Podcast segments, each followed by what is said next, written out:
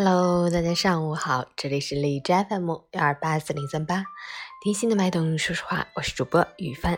今天是二零二零年三月二十八日，星期六，农历三月初五，地球一小时活动日，提倡于每年三月最后一个星期六的当地时间晚上八点半，家庭及商界用户关上不必要的电灯及耗电产品一小时。以此来表明他们对应对气候变化行动的支持。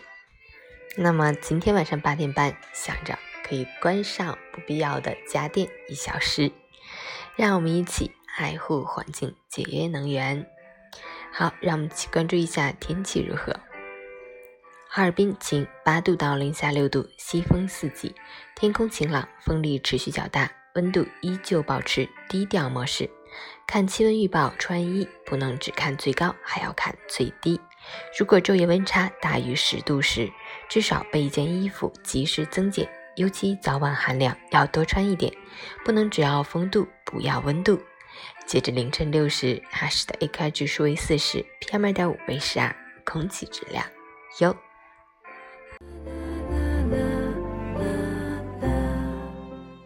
美文分享。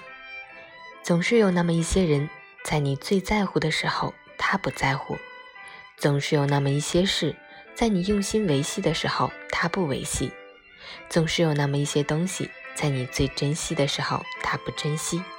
很多时候，面对那些本不值得自己去珍惜的人，纵使你拿出了十二分的真诚与在意，他都依旧那么的廉价。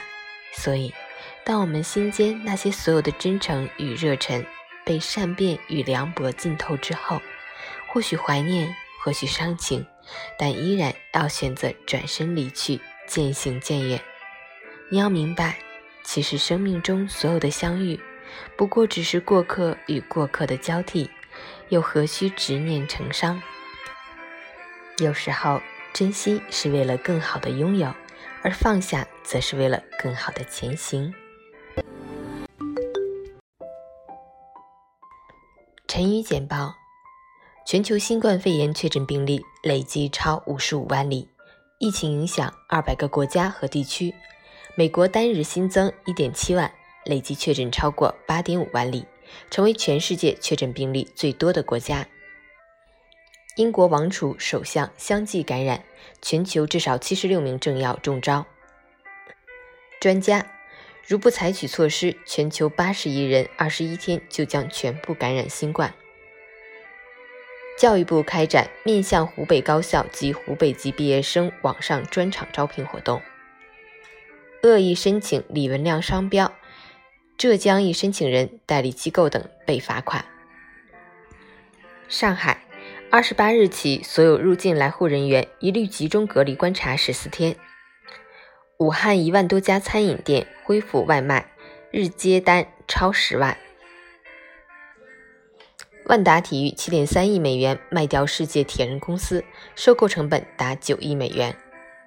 西班牙近万名医务工作人员感染新冠病毒。